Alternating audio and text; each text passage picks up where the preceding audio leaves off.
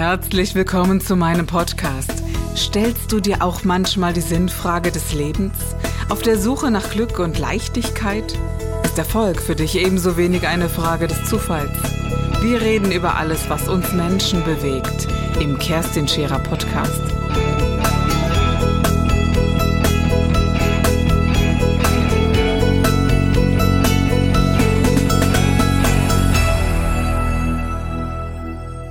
Herzlich willkommen bei Scherer Daily. Heute haben wir ein Thema, das einen, ja, einen sehr dunklen Hintergrund hat.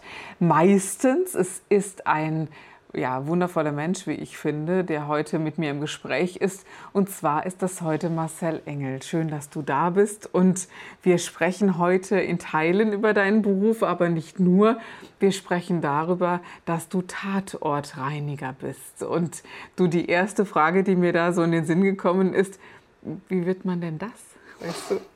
Ja, also erstmal vielen Dank, dass ich da sein darf. Und ähm, das Tatortreinigen selber, das war ein Zufall bei mir, ein Lebenszufall.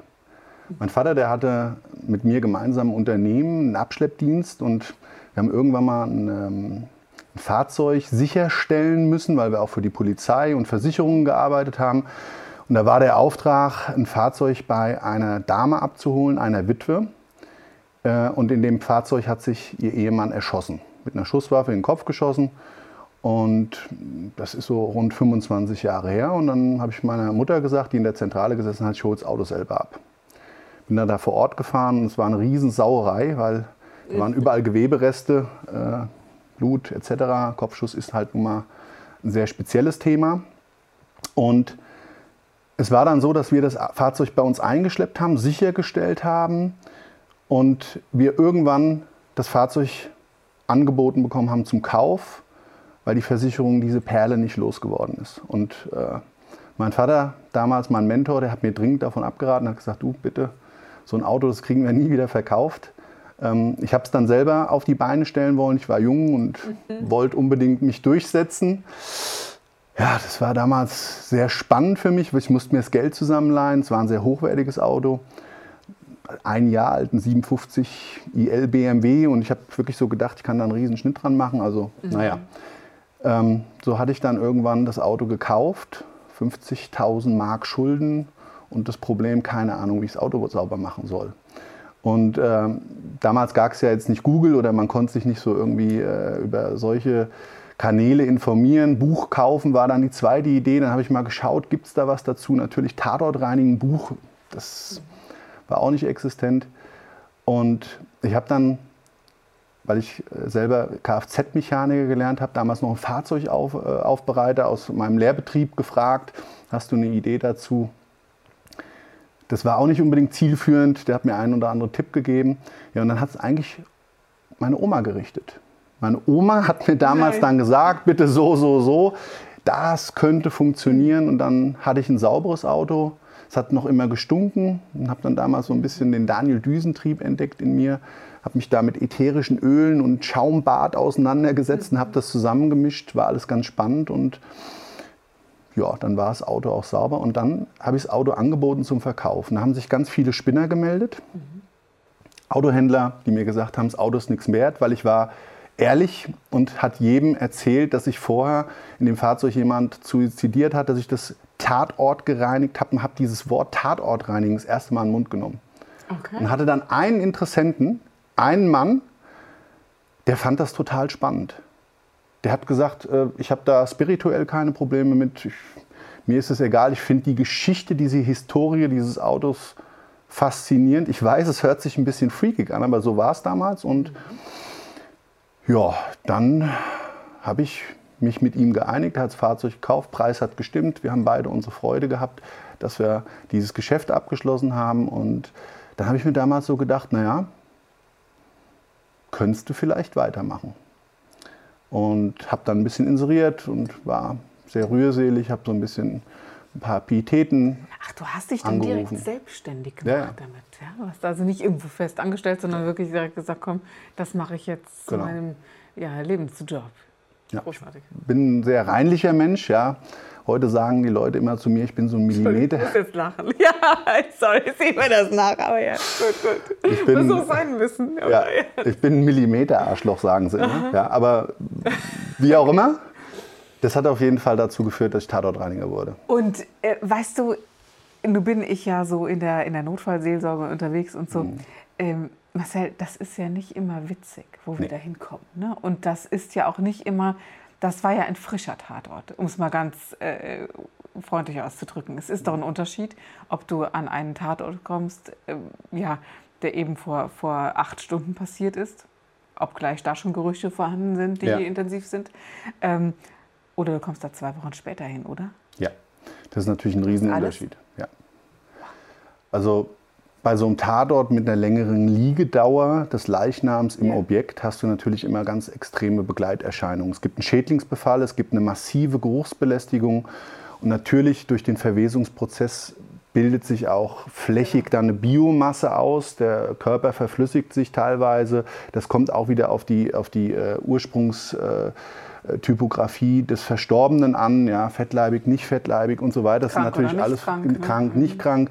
Tatsächlich, wie hat er sich ernährt? War er Veganer oder hat er Fleisch gegessen, weil die Darmbakterien dann da andere sind? Mhm.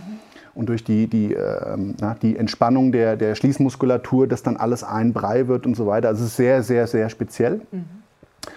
Und äh, ja, da musste ich mich auch reinarbeiten. Ja, also das ist ja schon im Natürlichen so. Also wenn du Sterbebegleitung machst, so wie, wie das eben in meinem Leben mhm. stattfindet, eben, man sagt eben schon, dieser Abschied darf so lange dauern, wie er eben auch dauert und für die Menschen dauert.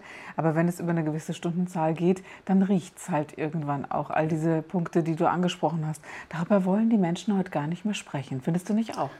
Traurig, ja. Ja, finde ich ganz traurig. Also alles, was man so, das darf man alles nicht mehr sehen. Der äh, Bestatter muss sofort da sein, du vielleicht dann auch sofort da sein, weil sich eine Familie damit gar nicht mehr auseinandersetzen möchte. Aber wenn ich im Kleinen, aber wenn du jetzt so tief äh, eintauchst, im wahrsten Sinne des Wortes ja auch eintauchst hm. in, diese, in diese Welt, bist du doch mittendrin im Leben eines anderen, oder? Ja, also drücke mich mal so aus. Ich bin sowieso ein sehr empathischer Mensch und äh, ich habe eine Grundeinstellung zum Tod im familiären Bereich. Ich finde, jeder Mensch, den man liebt, hat den Respekt verdient, ähm, dass der bei einem sterben darf. Ja. Dass man ihn begleitet und ähm, dass man ihm so diesen letzten Weg unbedingt ja. erleichtert, er, mhm. eröffnet, was auch immer danach kommt. Ja, also ich bin da nicht sehr spirituell. Re Reinkarnation feiere ich alles, kann man, aber das ist das muss man ja gar nicht. Ich finde schon dieser, also was ich so erlebt habe, wenn man es schafft, das umzusetzen, mhm. ist ist der Verlust auch nachher leichter zu verarbeiten. Ja, weil absolut. Es ein kraftvoller Weg ist, das Und miteinander zu Was mit Sicherheit der Fall ist, dass es ein energetischer Prozess genau. ist. Also der, mhm. ist, der ist mit Sicherheit da. Weil ich musste oder durfte, diese, ist diese Ehre zuteil geworden, drei mir ganz wichtige Menschen in meinem Leben äh, bis zum Tod zu begleiten. Das ist so, so unwirklich. Weißt du, du bist so die letzten Minute, den letzten Atemzug und dann ist dieses letzte Ausatmen, dann ist es ja nochmal so, die Muskulatur kommt ja nochmal und nochmal und nochmal. Das ist schön, so unwirklich. Ja, ja. Mhm. und äh, irgendwie ist es dann ein ganz komisches Gefühl. Mhm. Weißt du, dieses Gefühl, dass der Mensch selber jetzt eigentlich nur noch der Körper und was hat denn vorher sein Leben ausgemacht? Was ist denn eigentlich das Leben? Also ich frage mich das immer wieder. Es ist ein ganz schwieriger Part, sich das selber zu beantworten, wenn man jetzt eben nicht direkt religiös ist oder so. Weißt du, du findest nicht den direkten Weg und das ist ein ganz, ganz schwieriger Prozess, sich das selber zu erklären. Und aber unwirklich, also das, das finde ich so ein schönes Wort, habe ich noch nie drüber nachgedacht. Aber dieses Vorher, Nachher. Und klar ist der Körper erst noch warm, das geht alles noch. Ne? Aber mhm. dieses, äh, dieses Einfallen des Gesichtes ist ja vorher schon, bevor der Mensch wirklich äh, den letzten Atemzug ja. äh, begeht. Und so bahnt sich das schon langsam an. Aber wenn man am nächsten Morgen noch mal äh, hingeht, wenn er am Abend gestorben ist, dann ist es unwirklich. Was ja. ist das für eine Hülle? Was ist das? Ja. Und man hat dann auch irgendwann nichts mehr da verloren. Ne? Mhm. Und dennoch gibt es etwas, was er hinterlässt. Und das finde ich eben so bemerkenswert, wenn, wenn du dann an diesen Ort kommst. Jetzt habe ich dich aber unterbrochen, entschuldigen, aber dieses Wort unwirklich fand ich so, ja. so äh, ja, ich, wichtig. Ja. Ich wollte das eigentlich auch nur vorher erklären, um vielleicht nochmal auf deine Frage einzugehen. Die Frage war ja, ähm, was, was passiert denn da wirklich als Tatortreiniger? Und das ist jetzt natürlich so, dass wir nicht alle gleich sind, wir Menschen, und der eine das so oder so für sich mitnimmt. Aber ich glaube mal, so tief wie ein Tatortreiniger eindringen könnte in, sein, in das Leben eines Verstorbenen und deren Menschen, die übrig bleiben, äh, gibt es in diesem Prozess dieser Kette äh, von äh, ja, Pietät bis zur Bestattung etc. keinen, der so tief da einsteigt, weil wir, du weißt so, wir hinterfragen ja auch teilweise den Tod. Wir fragen uns, warum ist jemand gestorben? Mhm. So, und wenn wir dann anfangen, den sein Leben wegzuräumen, und zwar alle die Dinge, die er in seinem Leben angesammelt hat, die sein Leben ausgemacht haben, fängt man ja auch an, immer weiter zu verstehen, beziehungsweise du baust dir dein eigenes Lebensstoryboard von diesen Menschen auf. Und das beschäftigt mich jetzt seit 25 Jahren und aus dem Grund habe ich für mich, ich wäre sonst dran kaputt gegangen. Ich habe für mich einen Weg gefunden, ich habe einfach mit den Menschen geredet drumherum. Mhm. Schon immer. Das ist unheimlich zeitaufwendig gewesen, hat mir ganz viel aber zurückgegeben im Leben. Mhm.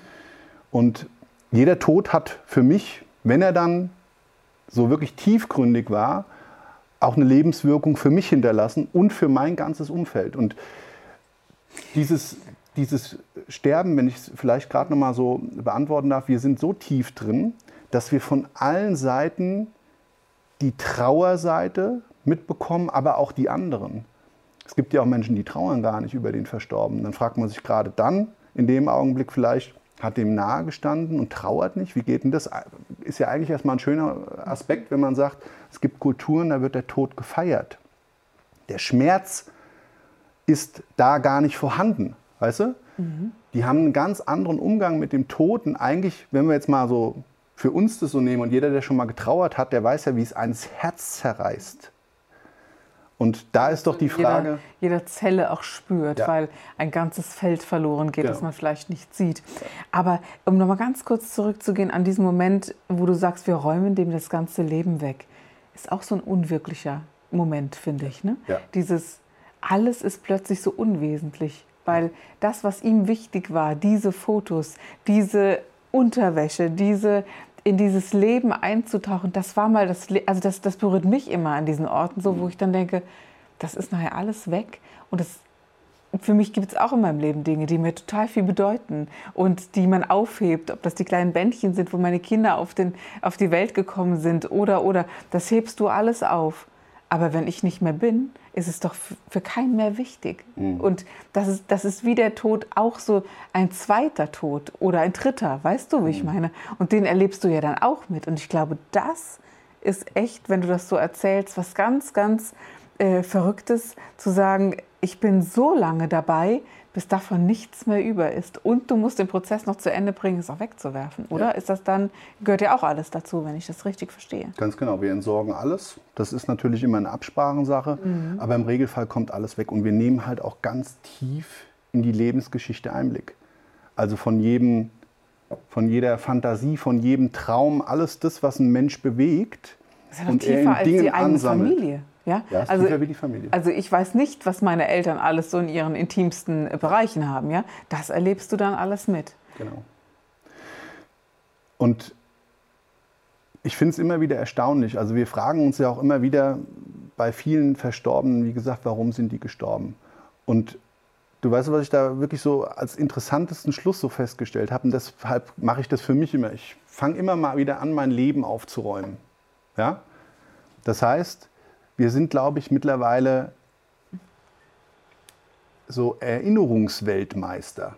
Statt in dem Hier, Jetzt und Heute zu leben, das fängt schon mit dem, der Kultur des, des Fotoschießens mit dem Handy an. Total krank.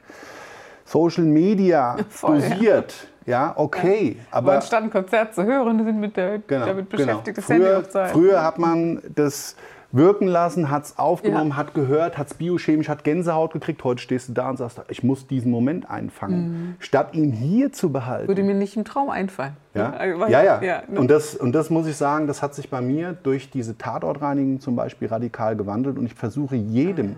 jedem der Hinterbliebenen das mit auf den Weg zu geben. Mhm. Zu erklären, wissen Sie, wir räumen jetzt alles weg, was denjenigen ausgemacht hat. Alles.